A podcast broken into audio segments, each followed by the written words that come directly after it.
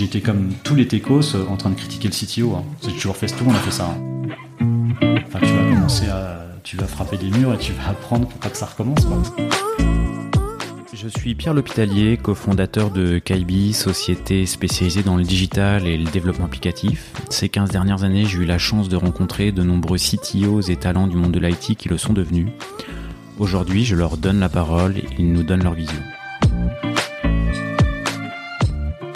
Salut Arnaud, Salut. merci d'avoir accepté l'invitation. Ça fait quelques années qu'on se connaît, ça fait un petit peu plus de 10 ans. Ouais. On a repris, ça. con- on a repris contact récemment. On Ouais, s'était, eu de loin en loin euh, pendant que tu étais euh, head of IT euh, France euh, pour Unibet France il y a 6-8 mois maintenant. Et on a repris contact tout récemment. Et j'ai appris que tu avais quitté ton poste. C'est ça. Mi-décembre. Et du coup, j'ai appris que tu avais quitté ton poste. J'ai été, euh, bah moi, j'ai- j'ai- j'étais surpris. Et puis là, tu, tu, on commence de, de- de fil en aiguille à, à parler, et tu me dis, bah ouais, euh, bah tu, tu- tu m'expliques et tu nous expliqueras tout ça.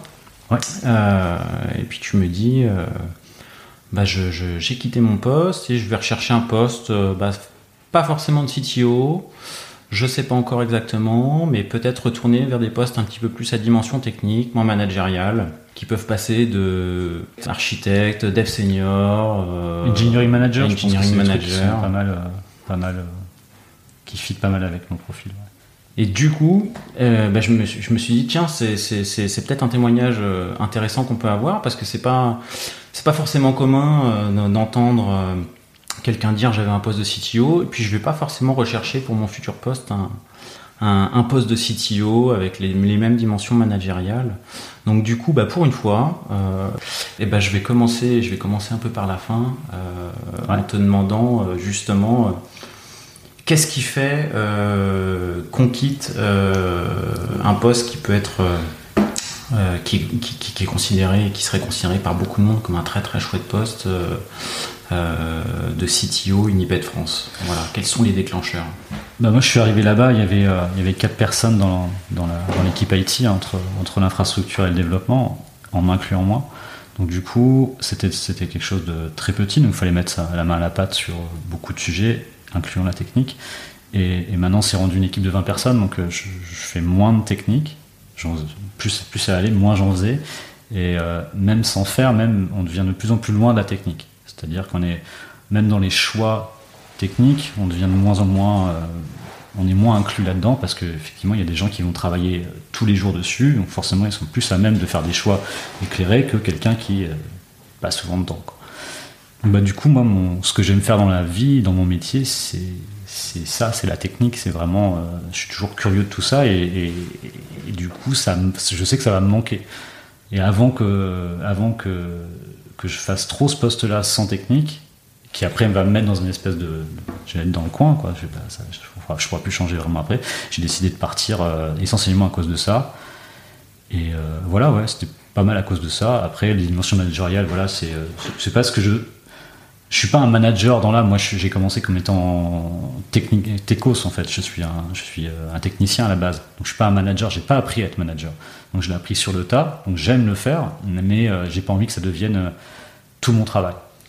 Donc en fait, c'est le succès euh, que tu as eu sur les trois années, enfin le succès d'Unibet France et le succès qu'il y a eu dans, dans la croissance de, de, de, de, de l'é- de l'équipe et de la taille de, de, de la direction technique de, de, de Unibet qui fait que au final, l'intérêt l'intérêt du poste pour toi, c'est un peu émoussé quoi. Ouais, ouais, mais comme on disait, on en parlait tout à l'heure, je pense qu'il y a différents types de CTO. euh, des CTO qui sont. euh, ça va du CTO qui va être euh, développeur et avec euh, zéro personne avec lui, où il va devoir tout faire, au CTO de Microsoft euh, ou de Google. Enfin, C'est pas le même.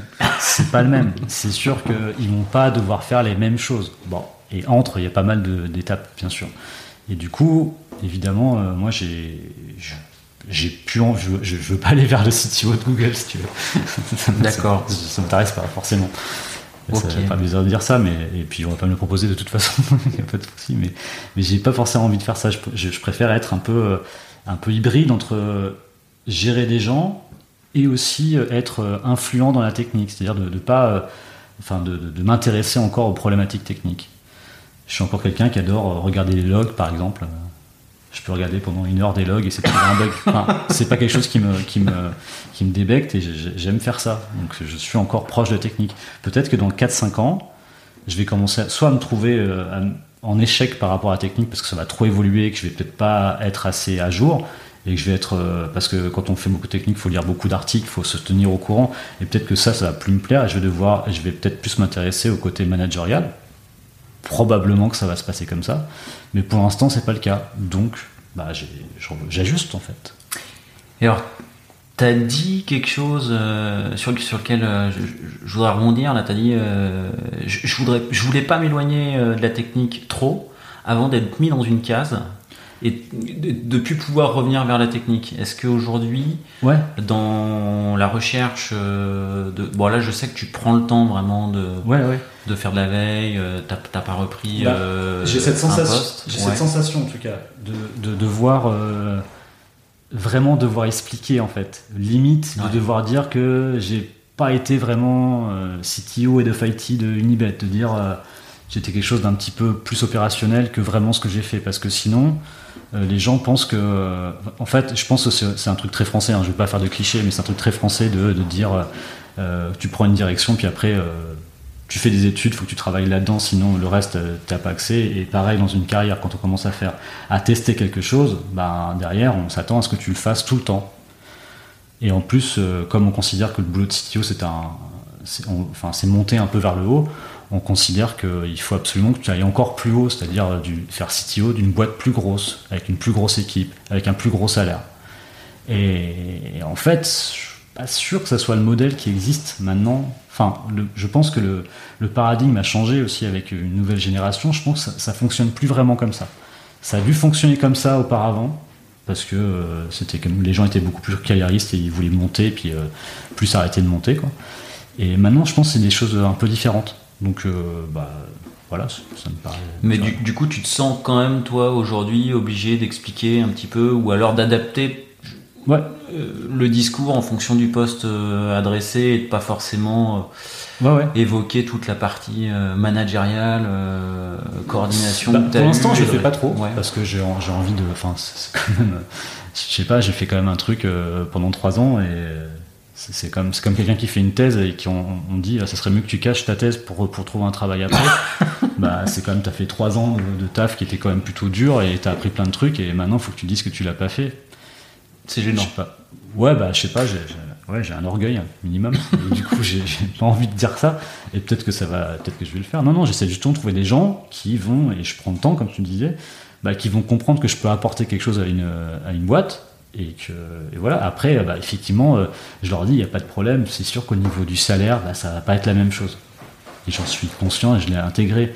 Et moi ça me dérange pas de faire ce, genre de, d'accord. Mais j'allais te poser la question comment tu réconcilies justement le enfin cette problématique salariale derrière euh, qui peut exister en fait entre le. Ouais, je peux comprendre. Hein, après, et en fait, là, c'est le sujet. Le... Ça, ça, rentre dans le perso, mais euh, ça dépend, de, ça dépend des, des, problèmes personnels qu'on a. Si jamais on a euh, une famille euh, avec un emprunt, etc., etc., j'imagine qu'il faut garder le même niveau de salaire, sinon on risque d'être un peu en danger.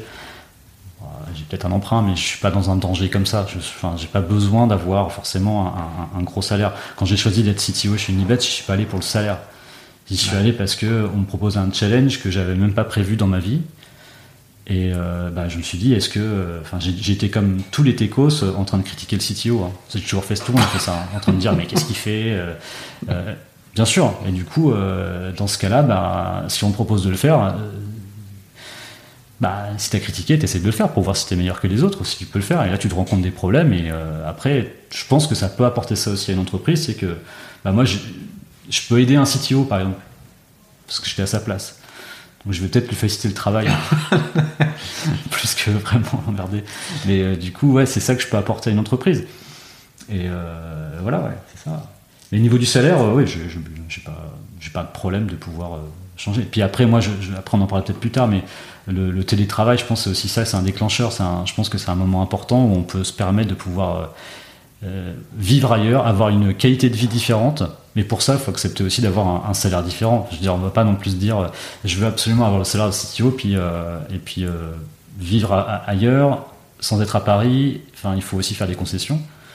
Et bah, c'est ça que j'ai envie de faire en ce moment. Donc, si je restais à Paris, peut-être que j'aurais peut-être pas la même. Enfin, j'ai envie, j'ai envie de changer. Du coup, euh, ça, va ensemble en fait. Ouais, il y a pas mal de. Je pense pas, je suis pas tout seul. Hein. Ouais, non. Pas mal de gens se posent ce, type de questions. Mais du coup, ça va aussi avec un changement de salaire parce que tu as un changement de vie et, un, changement de poste. Et après, tu peux peut-être retrouver après ce genre de, poste plus tard si tu as envie. Mais après, dans un choix de, un choix de carrière, c'est pas linéaire en fait. D'accord, ok. Ok, ok. Je. T'as dit euh, il y a une petite minute, euh, bah en fait on m'a proposé, euh, repartons du début, on m'a proposé un poste que je pensais même pas qu'on me proposerait dans, dans ma carrière, donc je l'ai pris. Alors comment ça s'est passé en fait bah, j'ai travaillé à la SACEM pendant, pendant deux ans et j'étais chez Tech Lead, hein, Scrum Master, Tech Lead, Java Angular, un truc assez classique. Et après je me suis mis à, je fais une grosse pause, que j'aime bien faire des pauses après, après arrêter, avoir, arrêté un boulot. Mais, et euh, on m'a proposé euh, plusieurs choses. Alors c'était vraiment assez, assez bizarre parce que j'avais vraiment trois, on me proposait trois postes différents, mais complètement différents. On me proposait euh, de travailler pour un, je peux peut-être dire le, ça s'appelle ABTST en fait, c'est un, genre de, un peu un genre de critéo si je me souviens bien, pour faire travailler en tant qu'expert technique sur une stack big data, mais une Rolls Royce avec tous les mots-clés qui va bien, euh, avec du Kafka, avec du, euh, avec du Spark, avec tout ça. Donc j'étais super chaud pour travailler là-dessus, parce que moi, en termes techniques, ça me plaisait beaucoup. Euh, me proposait de travailler chez, euh, chez les Furets. Alors, au début, c'était pour faire un, un poste de tech lead. Après, ils voulaient adapter ça pour faire un poste que je pense maintenant on peut dire un peu engineering manager. En fait, c'est un peu, un peu être sous le CTO, mais gérer une partie en fait de l'IT. Et Unibet, qui propose d'être euh, là du coup CTO. Donc j'avais les trois, j'ai dû être vachement chiant avec mon entourage parce que je leur pourrais parler de mes problèmes de riches, c'est-à-dire à choisir entre trois boulots qu'on me proposait qui étaient, plutôt intéressants. Et, euh, je me suis dit, euh, bah, les autres, ça va dans une. Disons que c'est un peu normal comme lignée qu'on me propose ce genre de boulot-là. Et même si ça m'intéresse, Unibet, c'était un truc que je pensais pas du tout qu'on me proposait parce que j'avais pas, je pensais pas que j'avais le profil, etc. Et Unibet cherchait quelqu'un de, euh, on allait parler avec euh, Mathieu Drida, qui est, le directeur général, de low profile, c'est-à-dire euh, on voulait, il voulait pas mettre un, CTO très expérimenté ici parce qu'il y avait un legacy énorme, etc. Il voulait quelqu'un qui allait s'adapter avec la structure. Donc quelqu'un qui venait pas, qui avait pas un, background de CTO de, de grosses boîtes, sinon ça allait être un petit peu compliqué à gérer. Donc bah du coup je me suis dit, ça, ça a bien fité, et je me suis dit bah allons-y, tentons le truc euh, que je, enfin comme je disais tout à l'heure. Hein, le poste qui est en rupture. Ouais c'est ça, bah, disons que les CTO que j'ai vu des CTO avant et je vais dire bah, est-ce que je suis capable de le faire, est-ce que je peux le faire, est-ce que euh, mais j'avais par contre vraiment je n'avais aucune idée de ce que c'était, dans le sens où j'avais pas de si à ce moment-là on m'avait dit en débutant qu'est-ce que tu vas faire? Euh, je pense que si jamais des, gens qui, avec qui j'ai travaillé m'entendent, ils vont, de, ils toute façon, ils auront beaucoup de remarques, mais surtout ils, seront d'accord. Parce que je savais pas, je savais pas du tout, je savais pas ce que j'allais faire tous les jours. Je, n'avais pas, on en avait parlé un peu parce que même le directeur général qui m'avait embauché ne savait pas plus parce que lui il reprenait l'entreprise, il il avait repris un mois avant et le contexte était le suivant, c'est que le directeur général, l'ancien, était parti chez le concurrent et le CTO était parti chez le concurrent. Et aussi une autre personne euh, dans le comité de direction. Donc c'était, on était dans une crise totale. totale. Totale. C'était total. Et du coup, bah, dans ce contexte, ça je le savais le contexte, mais euh, quand on te parle de ça, tu écoutes un peu et tu te dis oui, bon, comme tous les postes, c'est toujours euh, un peu complexe. Bon, c'était un peu plus que Donc tu savais pas ce que tu allais faire Enfin, c'était bah, pas si, c'était pas très concret. je savais, je connaissais les stacks techniques, mais le, day to day, j'étais un peu, euh, j'étais un peu dans le flou. Je savais pas trop vraiment euh, tout ce qui était, tout ce qui, ce que ça voulait dire être CTO en fait. Et alors du coup, les premières semaines, justement le, moment où tu ah, fais cet état des lieux, où, finalement tu as, priorisé. Euh, bah, C'était très dur, hein, parce que déjà, il fallait, il fallait comme je disais, c'était un moment de crise. C'est-à-dire que les, les, gens qui étaient partis, enfin, il, manquait beaucoup d'informations. J'avais pas toutes les informations nécessaires. Je sais qu'au début, je faisais des chats avec l'ancien CTO. Enfin, on a fait deux trois chats, pas beaucoup. Je rassure si jamais quelqu'un écoute. il n'y a pas eu d'informations. et, j'ai pas, il a été très gentil d'ailleurs, parce qu'il aurait pu très bien me dire, moi, je veux plus entendre parler d'Unibet, et il m'a donné quelques informations et avec les gens qui étaient là, qui étaient présents. Mais euh, c'est vrai que j'avais pas beaucoup. De, enfin, il fallait que je, comprenne ce que c'était comme métier en fait, vraiment le, fonctionnel, euh, comprendre euh, la stack de dev, la stack d'infrastructure. Et comme justement, avec aussi avec tout un, on appartient, enfin, appartient à un groupe suédois, donc quand il y a un nouveau head of IT qui arrive, bah, il est très sollicité en fait, parce qu'il voulait reprendre un peu la main sur cette partie du, groupe. Donc euh, beaucoup soucié de toutes parts. Donc euh, c'était un peu les premiers mois c'était très dur, hein, très très dur. Et euh, j'ai fait la première erreur, c'était de ne pas m'intéresser parce que comme il y avait plein de choses que je devais découvrir, je suis pas allé là où j'avais où j'avais moins de compétences tout de suite. Donc je suis pas allé vers l'infra tout de suite. Je suis allé beaucoup plus pour découvrir le dev, pour avoir une idée de ce qu'on faisait. Première erreur, aller vers ce qu'on connaît pas.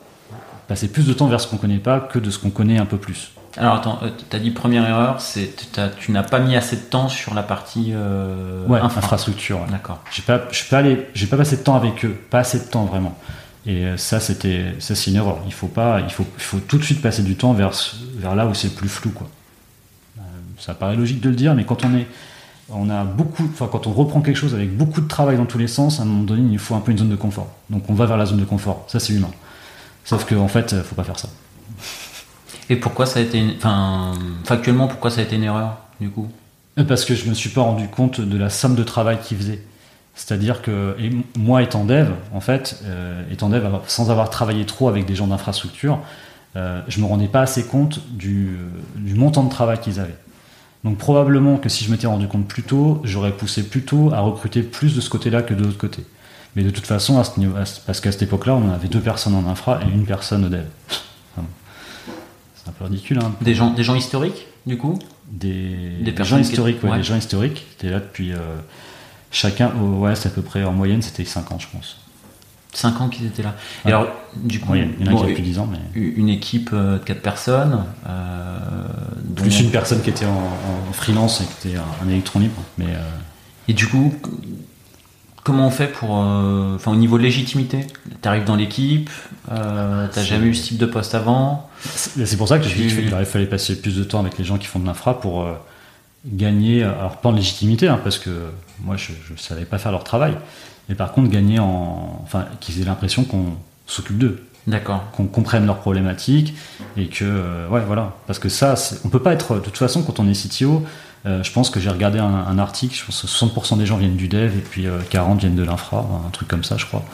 maintenant, c'est peut-être différent, mais et bah, on va se faire fact-checker, attention. Alors peut-être que l'article que j'ai vu n'était pas le bon, mais en tout cas, de toute façon, enfin, c'est difficile d'être, euh, à part des CTO qui ont fait le boulot depuis, euh, depuis plusieurs, euh, plusieurs années, où là, ils ont à peu près une idée de tout. Mais quand on fait la première fois, bah, on, est, on est pas mal sur un des aspects où on est assez bon, et le reste, bah, on, on en a forcément entendu parler, on sait, sait, que ça existe, etc. Mais c'est pas notre zone où on a beaucoup travaillé, donc on est un petit peu ignorant là-dedans. Donc on ne sera pas légitime, de toute façon. Laisse tomber, ça arrivera jamais parce qu'ils sont déjà plus forts que toi et tu vas pas. Et, de toute façon, je pense pas que la légitimité, elle vient pas forcément par la. Alors c'est plus simple quand tu as les connaissances.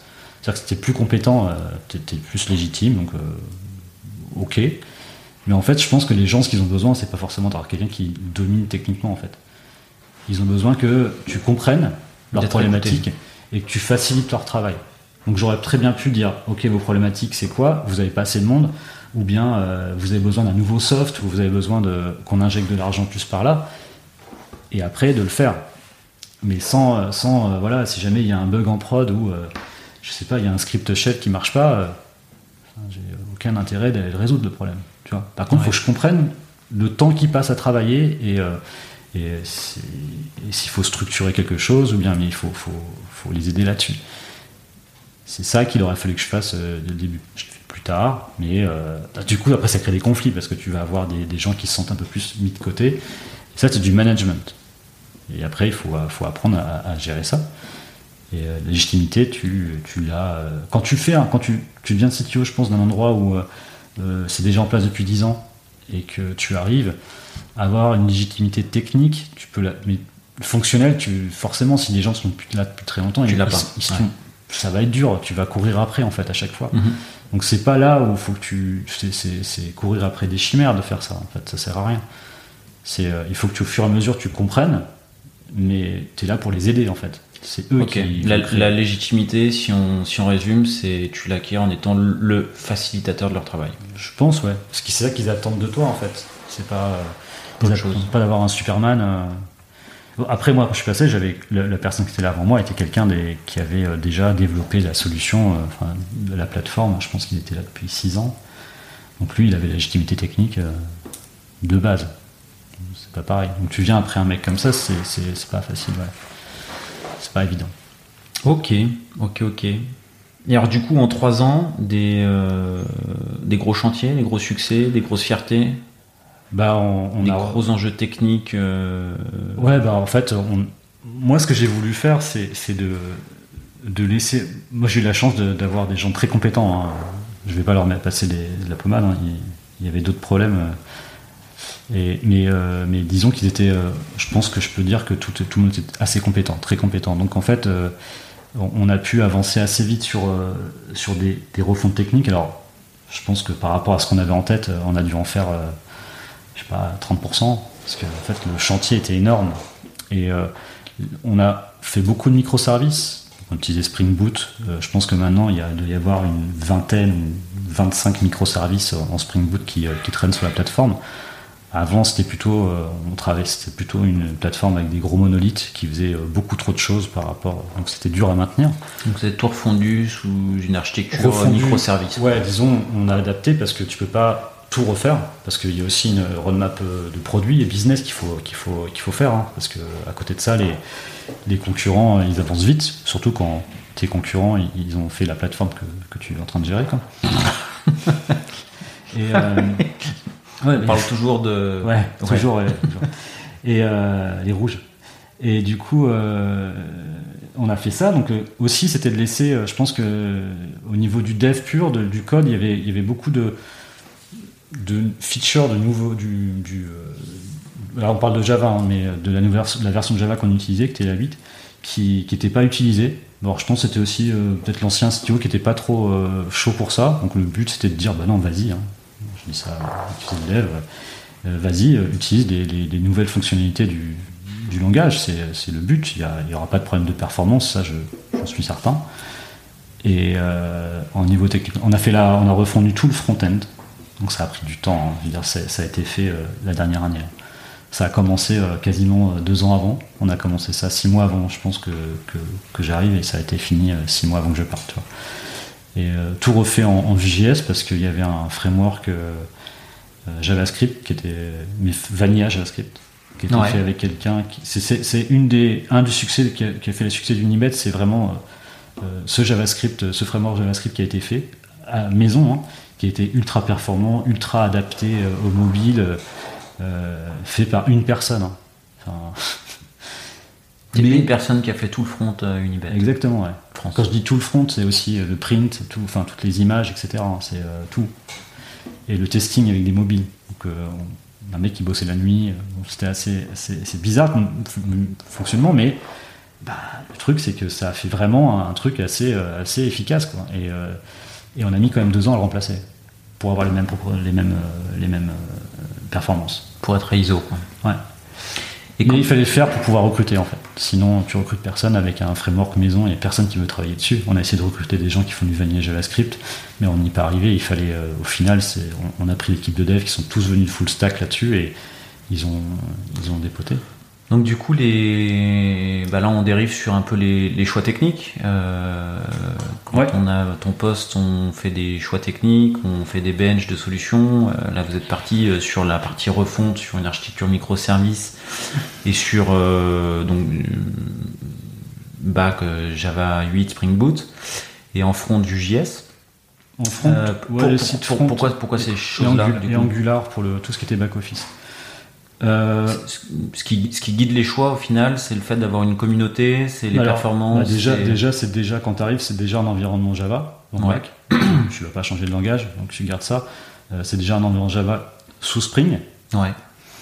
Donc naturellement, euh, c'est des choix qui sont, qui sont un peu entendus. hein. Naturellement, tu vas vers, quand tu vas faire des nouvelles applications, quand tu vas refondre des, des applications existantes ou bien refaire une application, tu vas pas aller faire ça avec un Tomcat et, euh, et générer un war. Tu vas quand même faire ce qui est, ce qui ce qui est le- les bonnes pract- practices de Spring en ce moment, euh, c'est euh, c'est utiliser Spring Boot parce que tu déploies un jar qui déploie le serveur. Il y a tout un système de properties qui est super bien fait. Enfin, quand je dis que c'est entendu, c'est que franchement, ça paraissait logique de le faire. Enfin, il n'y a pas besoin de. il y a- Les compétences de l'équipe, elles étaient déjà Java. T'imposes euh, t'imposes rien, t'imposes rien, tu dis, enfin, c'est eux qui le proposent aussi, enfin, on est- d'accord, c'est même pas un sujet, quoi. Mhm. C'est évident que ça se fait comme ça. Donc, euh, on a embauché aussi euh, un, un tech lead, enfin, au début, il n'était pas tech lead, mais un, un développeur full stack qui, était, qui est extrêmement talentueux, qui fait que ma- maintenant il est tech lead et même, même development manager, et qui a beaucoup aidé pour. Euh, Enfin, j'ai pas, besoin d'imposer des choses, en fait. Lui, de toute façon, par, sa connaissance technique, euh, bah, on le faisait naturellement. Euh, et tout n'a pas été refondu parce que pas le temps, puis il y a des moments, des endroits très critiques où bah, c'est plus compliqué à, toucher. Comme toutes les applications qui ont 10 ans, euh, a des endroits c'est un peu difficile.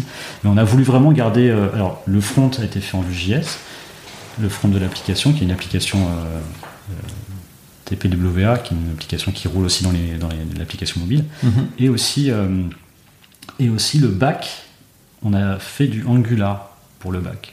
On n'a pas fait du Vue pour les, pour euh, les applications bac. Parce qu'on avait commencé à refondre des applications bac avant de choisir Vue. Et là, j'avais dit, euh, Angular. dit Angular, parce que moi j'avais aussi, un, un background avec Angular, donc j'ai dit, dit Angular. Et, et on n'avait pas commencé beaucoup. hein. On aurait pu très bien dire, ok, on arrête tout, on reprend Vue.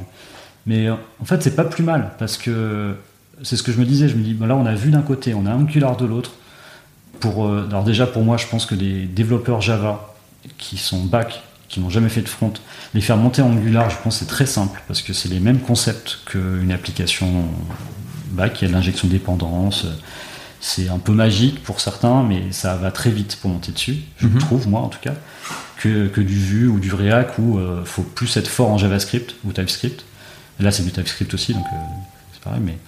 Et, euh, et ça fait aussi deux technologies front. C'est-à-dire que Tu quand on attires. recrute, quand on recrute, on est en train de dire chez Unibet, tu vas faire du Vue, tu vas faire du Angular. Ça a de la gueule. hein. Et ça, ça nous a beaucoup servi aussi pour le recrutement. Pour les recrutements full stack, Donc on du coup, le choix, le choix des technos, il est à la fois. euh, Toujours.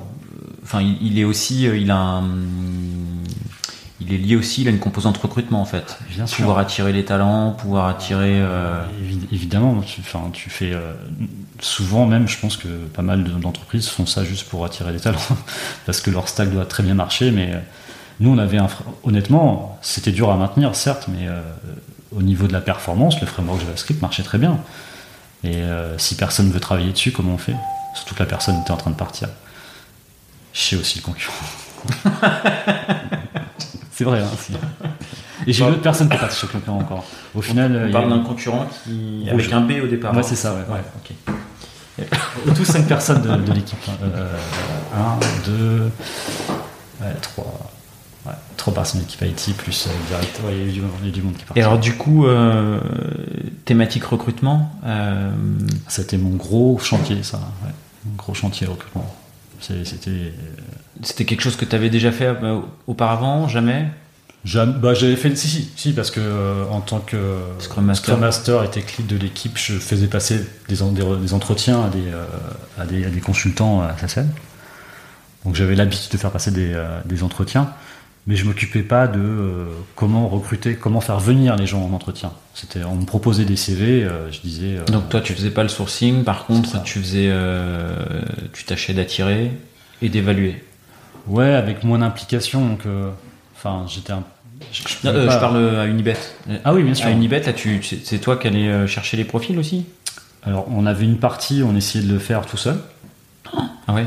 Donc avec LinkedIn, j'avais fait une technique euh, Après, on se sur les doigts. parce que- C'est toi qui allais, qui allais chasser sur LinkedIn les. euh, Alors pas totalement moi. En fait, moi j'écrivais un, j'ai écrit un, j'écrivais. Alors c'est moi qui faisais les job desks, hein, les, les Ouais. machin. Mais j'écrivais en fait une espèce de, de, de- de message où je signais euh, Arnaud, CTO Unibet, et que euh, la personne c'était qui faisait euh, Office Managers, et qui dans, dans il y, a- un pipeline en fait avec tous les profils qui ressemblent un peu à ceux que ce qu'on veut, et à l'envoyer tous les jours à, je crois que la limite c'était euh, 10 ou 20, je sais plus. Je dis, tu prends les profils, peu importe, tu balances mon mail tous les jours. Et ça, ça- ça a marché quand même pas trop mal. ouais. Ça a, ma- donc ça, ça a bien marché. Pour les, ouais, on arrivait à le faire sans boîte de recrutement. Pour, euh, on est arrivé à recruter pas mal de gens sans, aussi par de la cooptation euh, interne. Donc toi, pas de difficulté. Au final, tu as dit que ça a été Dans- un gros chantier, mais pas de difficulté majeure. Bah, il y a quand même, ça, ça- ça prend beaucoup de temps à faire tout ça. Euh, il y a beaucoup de. Là, c'est le temps aussi en interne. hein. Tu dois dealer avec des RH, etc. Donc c'est- ça prend beaucoup de temps. Même LinkedIn, hein, ça- il y, a, il y a des messages qui étaient envoyés, c'est pas moi qui les envoyais, mais par contre, il fallait bien les lire il fallait bien voir si les profils étaient intéressants et puis décider s'il y avait après un, entretien. Euh, même au début, c'est moi qui gérais le planning d'entretien. Savoir, euh, c'est moi qui les appelais et tout ça. Après, euh, ça a été fait par une autre personne. Mais je passais beaucoup de temps à faire du recrutement. Ça, c'est la partie qui marchait bien, c'est tout le bac. Bac, full stack, parce que justement, avec ce qu'on proposait, ça marchait assez bien. Par contre, la partie infra, c'était beaucoup plus difficile à recruter. Et là, on avait besoin de, de, de- comment dire, de, De cabinet de cabinet de recrutement. ouais. Sur la partie euh, Un- infra. infra réseau. Ouais, ouais, ouais. euh, ok. Infra, toi, on faisait tout là, mais. euh, Et qu'est-ce qui était dur C'était euh, vous vous rencontriez pas, enfin il n'y avait pas de profil, Pas de vous vous profil. rencontriez pas au niveau du salaire. euh, Non, non, pas de profil. Non, Pas non, on profil. payait, on payait bien. hein. Il n'y a jamais eu de. Je me souviens pas qu'il y ait des gens qui, soient, qui, qui aient vraiment dit euh, le salaire c'est pas bon, je viens pas. Non, non, ça payait bien. euh. Non, il n'y a pas de profil quoi. Euh, Et alors la solution du coup, euh, donc c'est pas sur le dev que tu as eu que ça a été le goulot d'étranglement au niveau recrutement, au niveau infra euh, pour au final recruter Là, il y a eu, maintenant c'est 7 personnes, je pense, dans l'équipe infra. Bah, il a fallu ouais, bah, demander, en- mettre encore plus de boîtes de recrutement en parallèle, et puis enfin, faire du suivi beaucoup avec eux, et puis euh, des fois ajuster les offres d'emploi pour voir si euh, ça pouvait pas marcher en, soit en changeant les technos, euh, parce qu'en fait on s'était dit euh, peut-être qu'il faut rajouter des technos pour que ce soit plus attractif, ou bien tout simplement en changeant vraiment la, comment la job desk, enfin la, description de poste était faite, peut-être pas assez, pas assez claire, mais, mais par contre ça prenait, prenait des mois avant de trouver quelqu'un. Parce que du coup ce qu'il faut expliquer chez Betly, euh, chez Unibet, eh mince, eh, on, on coupe pas, on fait pas de non, montage ça. ici. à force de parler du concurrent. Bon, euh, Chez- ouais. Unibet, euh, les infras, c'est pas du cloud. Non, c'est pas du cloud. Tout Donc est fait. on, a- on gère notre propre data center. Enfin, on, nos- on gérait. Enfin, en tout cas, ils gèrent toujours, mais c'est pas le mien. Disons que ces, ces data centers sont ceux d'Unibet. Euh, les, les machines sont achetées, donc il faut aussi euh, acheter les machines. C'est géré par l'équipe infra. Euh, il faut, euh, enfin, il y, a- il y a tout ça, tout- y a tout, tout ça à faire. Le réseau est géré aussi par par par Unibet. Donc, c'est pas du cloud, c'est du cloud privé, si tu veux. Il y a VMware, donc c'est du cloud privé. Donc les mecs infra que tu recherchais, c'était. C'est ça, c'est des mecs qui des étaient- mecs qui. qui gérait ça. Et puis il y avait, il y avait quand même une exigence technique euh, qui, était, qui était quand même assez élevée. hein. On, a, on a eu, enfin, il y a aussi ça. On a eu aussi euh, beaucoup de gens d'entretien qui étaient, euh, qui étaient pas assez bons. hein. Enfin, on, arrivait même à un point que c'est moi, c'est moi-même qui faisais les premières questions parce que les mecs étaient trop nuls. Enfin, on a eu des vraiment problèmes, des choses, des, choses- vraiment hallucinantes. hein. Enfin, j'espère que si Yann euh, m'écoute, ça va le faire marrer. C'est- tu sais, souvent dans, des systèmes comme ça, il y, a des, fichiers de log et les fichiers de log, il faut, il faut les regarder, il faut les lire. Et il y a une commande connue par tous les gens qui font de l'infra et même du dev hein, pour pouvoir faire défiler un fichier de log euh, en temps réel. Ça s'appelle un tail moins F pour le faire défiler. Ça, moi, si jamais euh, je considérais que si les questions, euh, ils répondaient pas à mes questions à moi, c'était pas la peine qu'on aille plus loin. Et on a eu beaucoup de, gens qui, qui ne répondaient pas à cette question, et pourtant ils faisaient de l'infra. Et ça, C'était parce que sinon tu passes une heure à parler avec quelqu'un et tu t'aperçois à la fin en fait qu'il n'y a, pas les techniques. Il a pas les fondamentaux. Ouais, c'est ça. Donc moi je commençais, je bonjour Arnaud, et je passais justement cette question-là tout de suite. Et s'il n'y avait pas de réponse, on disait au revoir. Et, alors, cette question-là, elle fait le filtre sur combien de candidats? Bah, Moi, je pensais que ça sur trois, deux sur trois. Euh, à un moment donné, ouais, ça, je, ne pas, je peux pas compter, mais je sais que il y a au moins 3-4 euh, personnes qu'on a recalé à, à cause de sur, ça. Sur ces, sur ces, questions. Ah, mais ça, c'est la base de la base. Hein. Et alors, du coup, euh, est-ce que tu as des questions un petit peu perso... Enfin, est-ce que tu as des, des, petites questions que tu poses, toi, ta question à toi en entretien bah, En fait, surtout pour le dev en fait. Mais j'aime bien, euh, bah, c'est pourquoi en fait. Souvent j'aime bien poser la question euh, un peu conceptuelle. Des questions euh, pas simplement. Souvent les, les, les, les personnes arrivent et, balancent beaucoup de techno, beaucoup de noms techniques, c'est des acronymes, etc. Mais moi ça, ça m'intéresse, mais pas tant que ça. J'ai envie de savoir si les concepts, ils les maîtrisent. Par exemple, tu poses des questions, qu'est-ce que c'est la programmation fonctionnelle pour toi? Alors, il n'y a pas forcément une réponse, mais au moins il a un avis. Quoi. Et si la personne n'a aucun avis là-dessus, c'est-à-dire qu'il utilise ça et il peut même en parler dans son CV, mais il ne sait pas ce que c'est, ça me dérange. Programmation réactive ou programmation, qu'est-ce que c'est qu'une fonction, programmation fonctionnelle, des choses assez. Euh, voilà, c'est des, concepts. Euh, si jamais on s'est amusé à faire ça, c'est qu'il y avait des raisons aussi. Après, je demande pourquoi. Pourquoi on a fait ça? Pourquoi on ne continue pas de développer comme, euh, comme, comme à la papa, comme avant Pourquoi? Et pourquoi on fait chier avec ça? Et là, du coup, j'aime bien avoir l'avis. Et, peu importe si pour moi c'est pas une bonne réponse, que je trouve c'est pour moi c'est pas une bonne réponse, et qu'en fait c'est quand même une bonne réponse, c'est qu'au moins la personne a un avis là-dessus. Donc il s'intéresse à l'informatique. Il n'est pas simplement un, un un, utilisateur, ouais, ouais, un, voilà, un, utilisateur, mécanicien. C'est ça, voilà. Genre, euh, je fais du code, bon, je fais un for, un if, très bien. Non, il y a des concepts derrière, même mathématiques, qui sont intéressants à comprendre. Et quand on a des gens comme ça, derrière, c'est quand même, on sait que même pour tout ce qui est fonctionnel, pour les compréhensions du business, etc., ça va aller bien. Mais sinon, euh, ça peut être. Moi, j'ai, quand je travaille à SSM, c'est un peu, peu différent. Donc, euh, c'était, c'est important de poser ces questions-là. Et puis, je pose une question aussi très très basique, c'est euh, quels sont tes horaires de travail. C'est un, peu vieux jeu, c'est un peu déstabilisant des fois. C'est juste pour savoir si, la si les gens me disent euh, oh, moi je travaille euh, tant qu'il est nécessaire de travailler. bah non. Est-ce que tu n'as pas des, réponses toujours convenues sur cette question? Bah Non, généralement, généralement les gens répondent un peu. Bah, je, je, me souviens plus exactement des réponses que j'avais, mais j'ai quelquefois des gens qui vont me dire simplement ce que je veux pas en fait. Alors les autres, j'ai pas quelqu'un qui va me dire un horaire, je m'en fous un peu parce que je sais qu'il a il va être franc, il va dire bah, effectivement moi je travaille jusqu'à 18h, euh, après euh, bah, après non, après je chercher mes enfants à l'école. En fait, il, se raccroche à, la vie quoi, la vie euh, la vie perso quoi. Effectivement, à 18h tu vas travailler, enfin tu vas chercher des enfants, enfin même avant je pense. Et tu arrêtes de travailler quoi enfin on parle de choses terre à terre parce qu'en fait dans le recrutement, on recrute des personnes, des gens. Donc il y a des choses aussi en dehors du travail qu'il faut gérer puis voir si ça fit avec l'exigence d'implication que euh, avec qui tu bosses quoi. Quand quelqu'un me dit euh, que non non je travaille euh, tant qu'il faut travailler, si j'ai pas fini je continue, non, enfin, c'est bien ce que tu le fais, mais je pense que c'est parce que tu ça c'est la réponse que tu ne veux pas entendre en fait. Parce que je trouve pas ça je, trouve pas ça honnête. Parce que c'est pas vrai en fait. Surtout quand tu penses, si jamais tu, cherches un poste de manager assez élevé, je pense que ces questions-là tu les poses un petit peu moins.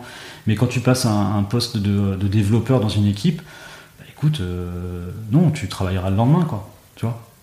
C'est pas la peine de, travailler. Et nous, on a eu des gros problèmes parce que des gens étaient ultra impliqués et ils travaillaient trop.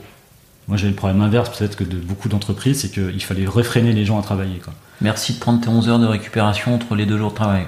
C'est un peu ça. Je faisais la course aux gens qui, travaillaient, qui faisaient des commits à 1h du matin. Ismaël, si tu te reconnais. et, c'est ça, c'est de dire, euh, on avait ces problèmes-là en fait. Les gars qui travaillaient, alors des fois on a eu des problèmes où les gens travaillaient peut-être pas assez, mais, et, c'est, mais dans les entreprises, j'aime bien poser cette question-là, j'aime bien que les gens soient, soient honnêtes sur, euh, bah, sur euh, et même qu'on parle un peu de, vie perso, de dire c'est quoi tes contraintes personnelles et pas simplement parler du travail en fait. Les contraintes personnelles, c'est important de les connaître avant quoi. Ok, ok, ok. Euh, et quand on parle de recrutement et de croissance d'une équipe, euh, fatalement, il y a un moment donné, quand on passe de 80, bah, il y a des problématiques entre guillemets d'organisation derrière, organisation du travail, c'est de responsabilité, de méthodologie projet. Comment tu as fait évoluer tout ça, Bon, j'imagine ça a été des des sujets pour toi aussi? Ah ouais, ouais. Bah, bah, c'est déjà il faut mettre des, euh, des, middle managers à un moment donné. Il faut trouver le moment où est-ce que tu mets un, manager. Euh, enfin, bah, forcément, j'ai un manager de dev déjà dès le début, ce qui était là. En infra, il n'y avait pas de manager, donc je les avais en direct. Donc on a mis un manager euh, à cette équipe. Et après, c'est quand le moment du coup? Bah, c'est le moment, c'est quand aussi, bah, moi j'ai j'ai plus le temps, c'est plus, efficace, et c'est plus efficace de le faire, tu vois. Et, et, quand il commence à y avoir une équipe, c'est-à-dire euh, si t'as qu'une personne, c'est sûr que ça sert à rien. Et si jamais il commence à y avoir, pour moi, euh, voilà, deux trois personnes, ils peuvent pas être pris directement par le CTO en fait. Il faut que ça soit quelqu'un qui va s'occuper, enfin qui va être euh, à leur écoute de manière, enfin quotidienne quoi. Ne serait-ce pour faire des, enfin, des daily meetings par exemple. Le daily meeting, si c'est le CTO qui le fait là ça va, c'est pas, efficace quoi. Donc du coup, euh, c'est à ce moment-là. Et après, il y a les middle managers ces équipes-là. Quand est-ce que tu en mets un Et euh, ça, c'est un peu plus euh, touchy. Et puis il faut trouver, c'est pas simplement un manager, c'est quel est le rôle qu'il a. Est-ce que tu peux pas lui dire, tu vas manager des gens seulement Parce qu'il y, a déjà un manager au-dessus. par exemple, pour l'équipe de dev, on a dit, bah, on a pris une personne qu'on a mis comme technique, comme tech lead aussi tu peux avoir d'autres problématiques. C'est que tu vas avoir des gens euh, qui sont euh, extrêmement talentueux et tu veux les garder. Et tu sais très bien que si tu les laisses comme euh, entre guillemets simples développeurs, donc tu l'augmentes pas. Parce que si tu veux augmenter quelqu'un, il faut aussi que tu puisses justifier que tu l'augmentes. Le plus simple, dans une organisation assez grosse, c'est que tu changes son poste. Parce que sinon, toi, tu aimerais bien l'augmenter, mais il faut l'expliquer après l'augmentation. Donc pour ça, tu changes de poste. Tu dis qu'il est tech lead. Tech lead, ça a une grille de salaire. Tu l'augmentes. Et tu arrives à garder cette personne talentueuse. Sinon, tu sais qu'il va falloir qu'à un moment donné, il va partir. C'est sûr. Enfin, tu sais ce que c'est. tu Et tu as eu le problème de vouloir en garder plusieurs et mettre beaucoup de tech lead, du coup? Ah, j'ai qu'un tech lead.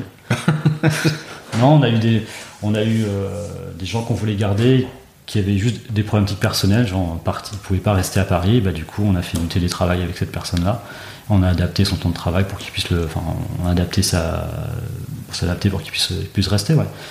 Et euh, enfin, tu, enfin, ouais, il faut s'adapter au maximum, mais euh, tu te dis dans un environnement qui est, qui est, euh, qui est un groupe. Donc, quand c'est un groupe, tu dis ceux qui, dès que tu veux faire une augmentation, dès que tu veux bouger un peu les lignes, tu le justifies. Et pour justifier, il faut trouver des moyens. Donc oui, il y a un, un, un technique dans l'autre équipe, euh, après, euh, bah là, on a, je pense qu'avant de partir, moi j'ai essayé de, faire en sorte qu'il y ait un Scrum Master, par exemple. Pareil, mm va monter quelqu'un. Et parce que l'équipe en a besoin, tu commences à avoir beaucoup trop de gens en râteau. Enfin, le, le, chef de l'équipe, il commence à avoir 7 personnes en, 6 personnes en râteau, par exemple. Donc du coup, lui, à chaque fois, c'est lui qui me le dit aussi, à chaque fois, il, est, il, est, il a beaucoup trop de monde qui le sollicite pour demander qu'est-ce que je fais? Parce que des fois, il n'y a pas assez de, tâches dans le backlog, ou euh, demande simplement mais comment on fait ça, c'est quoi la, règle business, il, est beaucoup trop sollicité, du coup, il n'y arrive pas. Donc la solution, c'est à ce moment-là de mettre un middle manager pour que lui, il puisse euh, souffler et que les autres prennent la connaissance. Parce que ton chef d'équipe, c'était quelqu'un qui avait à la fois une, casquette, si je comprends bien, euh, PO et Scrum Master, en gros. Non, bah, il, était, il était dev back à la base. Ah, d'accord, ok. Et il est devenu directeur, enfin chef de l'équipe de dev. Et euh, il, avait un profil, il a, bah, maintenant c'est le nouveau CTO, il a un profil beaucoup plus organisationnel. Lui, par contre, partir un peu de la technique, ça le dérange moins. Parce que lui, il aime organiser, donc ça va très bien. Et c'est pour ça d'ailleurs que dans son équipe, on a mis un tech lead, parce qu'il préférait ça. Et après, euh, mettre un Scrum Master, c'est aussi pour que. Euh, bah, ça ne veut pas dire aussi que dans cette équipe-là, il y a du Scrum. Pas forcément mais c'est qu'il faut quelqu'un qui va être là pour euh, organiser l'équipe, gérer les daily, euh, les scrum, enfin en tout cas les, euh, les daily meetings, et une autre force d'organisation dans l'équipe. Sinon, ben il y a un bottleneck. En fait, tu essaies d'éviter les bottlenecks au maximum. Quand il y a quelqu'un qui te dit, bah là j'en peux plus, trop, je suis trop sollicité. Si tu fais rien, il explose. Donc ben toi tu mets, tu, dois faire quelque chose. Donc souvent, ben, tu mets une autre personne qui va le, qui va le décharger. Dans l'équipe infra, c'est pareil. C'est-à-dire qu'il y a eu un, mec qui est devenu chef de l'équipe et après Là, on a réfléchi pour mettre quelqu'un qui va être Operation euh, Manager. c'est c'est lui donc donc forcément il va libérer le mec qui est, le chef de l'équipe parce qu'il va pas gérer le, côté opérationnel donc côté gestion des astreintes organisation des, mises en production etc tout ça ça va être lui qui va gérer ça et du coup il va pouvoir gérer, plus les projets avoir un peu plus de, temps pour gérer les projets qui vont arriver. Sinon bah, il était il avait trop de travail donc c'est comme ça que tu fais pour, euh, pour, enfin en tout cas moi je pense que c'est dès que tu vois que ça commence à avoir trop de sollicitations, il faut que tu puisses euh, l'aider et faire monter des gens qui, qui, qui pas qui le méritent, mais en tout cas qui ont les capacités de le faire. Et c'est à peu, à peu près logique. Par contre, si tu me parles de feature team ou, euh, ou, de, ou, de, ou de Scrum même, en fait, nous, on a, c'était un peu une taille bâtarde. En fait, une taille bâtarde par rapport à tous les sujets traités. Dans l'équipe de dev, il y a maintenant 7 personnes. Mais en fait, en nombre de sujets euh, différents, il y en a, il y en a moins 5 ou 6. Enfin, il y a beaucoup de choses qui se passent. Donc du coup, euh, faire des features Steam, ça a peu de sens. Bah, il aurait fallu euh, recruter beaucoup plus, ou bien, enfin, c'est très compliqué. Je vais pas avoir assez de dev pour chaque feature, et puis normalement, feature team, tu mets aussi un, un, un, DevOps, un DevOps. il n'y a même pas de a pas de QA chez Donc euh, du coup... Euh, ah donc tes, tes développeurs c'était euh, bout en bout de la conception, dev, DevOps et ils devaient faire une... Alors pas le DevOps parce qu'on avait encore cette dichotomie entre dev ah et l'infra. ouais. Ça a cassé, c'était un peu difficile, c'était un peu le modèle de base. Donc, donc c'est l'infra qui s'occupait de l'automatisation des déploiements, Exactement, tout ça. Et par contre le dev avait créé sa, son, son build, il était après géré par l'infra.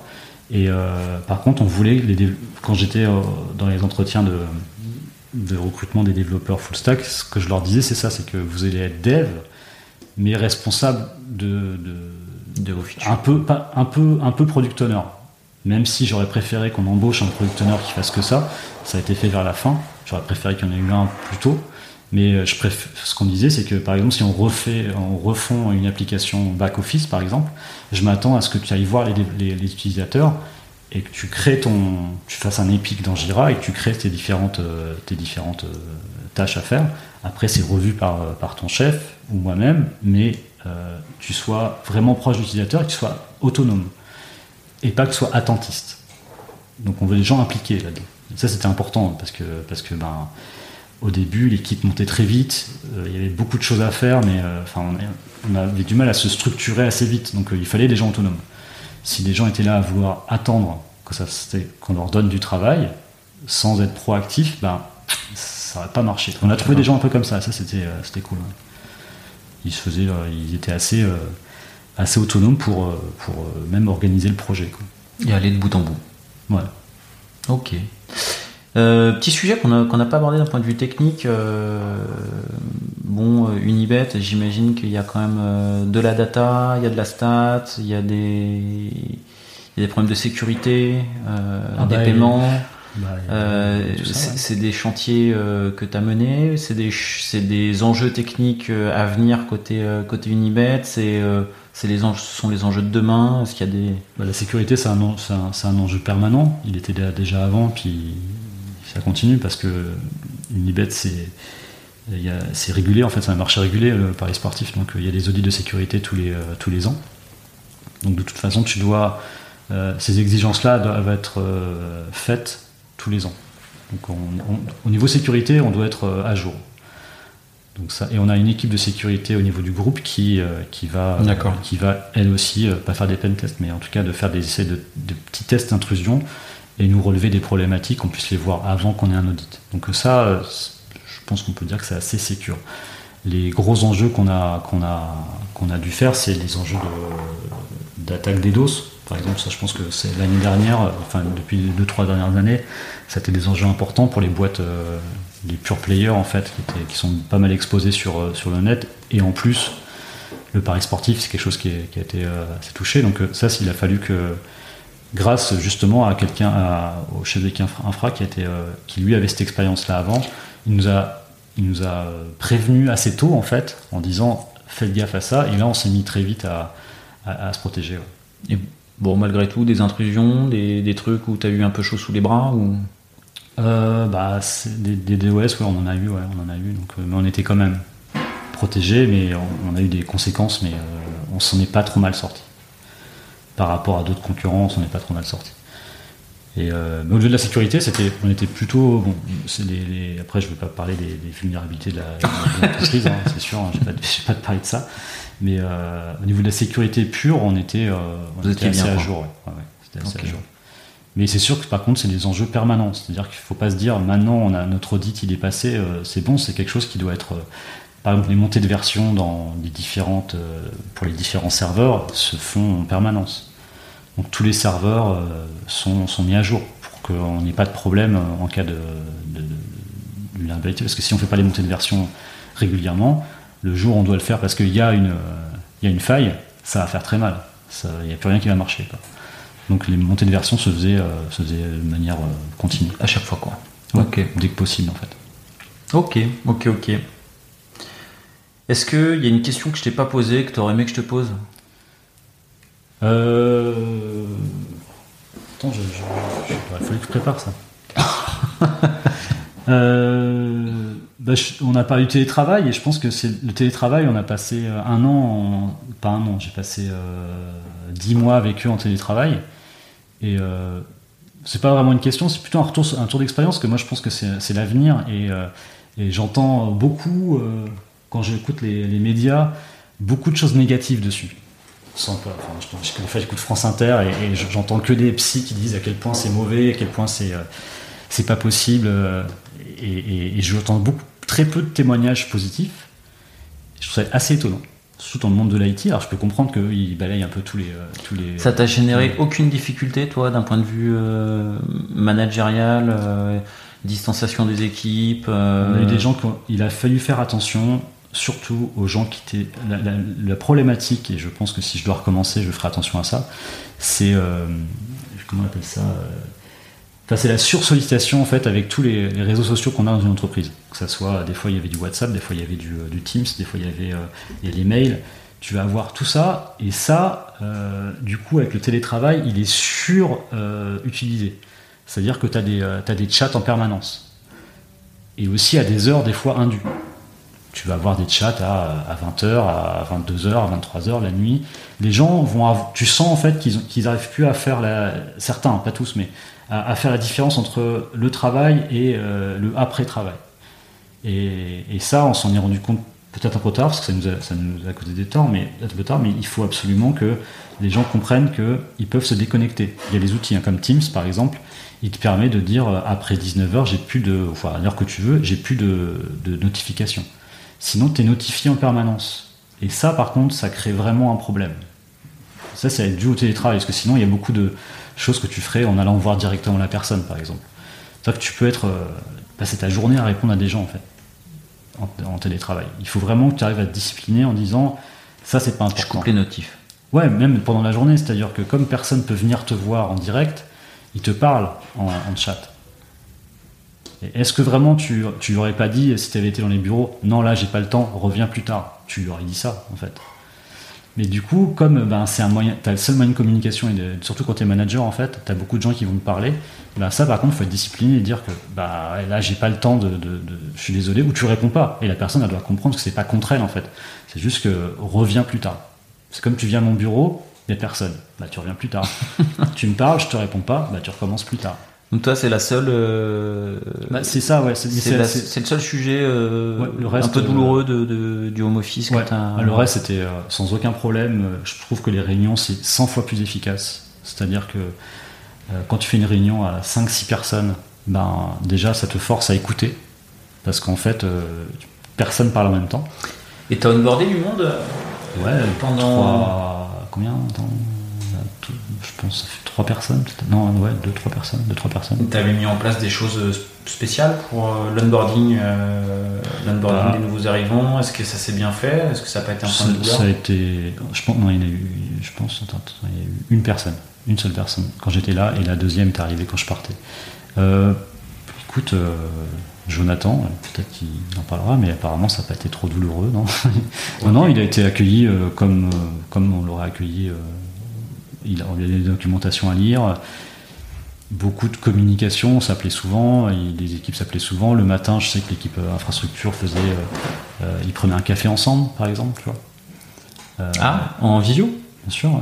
prenaient un café ensemble, ils parlaient un petit peu de manière informelle comme on l'aurait fait si on Donc était, du coup, non mais c'est intéressant parce que je pense que c'est pas des pratiques répandues, mais se dire bah tiens on, on va se boire un café, on se fait un café visio en fait. et- Ouais, ouais, ils faisaient ça, ouais. Dans l'équipe de dev, de toute façon, tous les matins, ils se, ils se parlaient. Donc, mais je- il faut recréer des moments comme ça. Alors, euh, moi, j'en crée un peu moins avec, euh, avec euh, mes équipes, mais il- enfin, il faut qu'à un moment donné, des, des fois, ça m'arrivait d'appeler quelqu'un, juste, et puis on avait une discussion pendant un quart d'heure bah, de la vie, quoi. Enfin, mais en tout cas, j'ai pas l'impression que c'est il y a des problèmes de, de performance ou de productivité, d'implication, de... Non, non, non. Par contre, euh, faut être à l'écoute des gens. Je pense que c'est ça le truc, mais il c'est pas un problème. Et euh, après, je pense, j'espère que le futur, ça sera le télétravail et des points de ralliement de temps en temps. C'est-à-dire que c'est normal de se dire, euh, quand on est dans une entreprise, on fait partie d'une entreprise, c'est bien de se voir quand même. Donc de temps en temps, euh, genre toutes les trois semaines, on fait un point de ralliement, mais je pense que le modèle maintenant, ce serait plutôt ça que de se dire, euh, je sais pas, un jour de télétravail par semaine parce qu'on sent qu'il y a une pression sociale qui demande de le faire.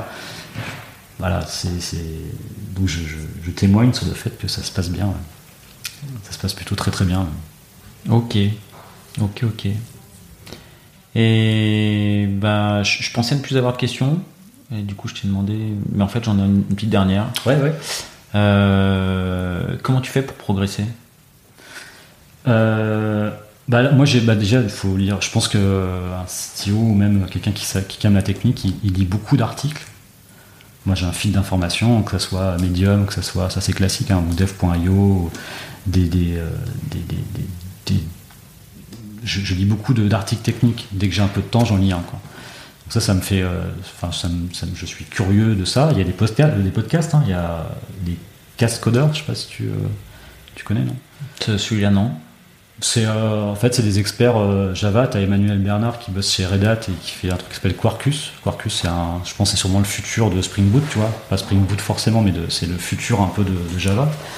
Et T'as euh, quelqu'un qui s'appelle Audrey, je sais plus comment, qui bosse chez Spring. T'as des, t'as des gens qui bossent dans des boîtes un petit peu pointues euh, dans le monde de Java, en tout cas, et qui euh, tous les mois ils font un podcast et puis ils couvrent euh, tout, du dev au front à l'infra à tout.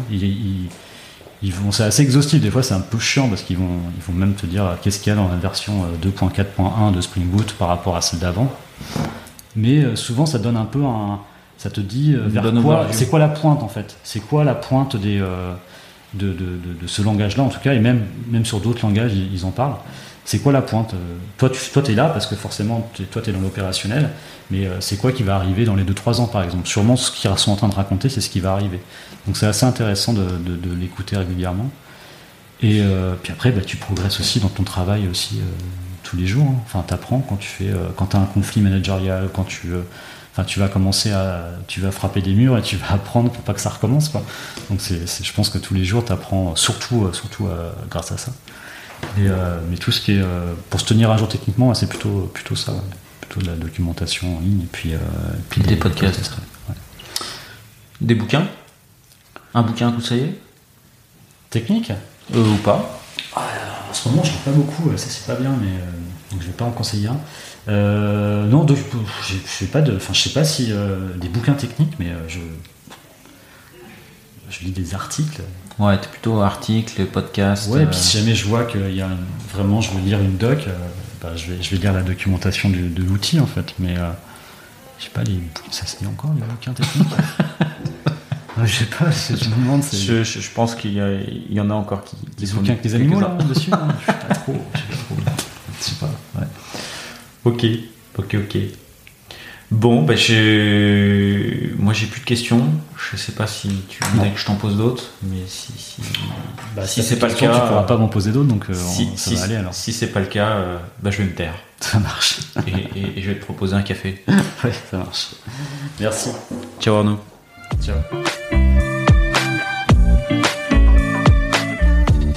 L'épisode est terminé, j'espère qu'il vous a plu et si c'est le cas, c'est le moment de prendre deux ou trois secondes de plus pour euh, deux ou trois clics. Un petit clic pour un pouce bleu euh, ou un petit clic pour un partage aux copains ou un petit clic pour vous abonner euh, et ne pas rater le prochain épisode. À très bientôt.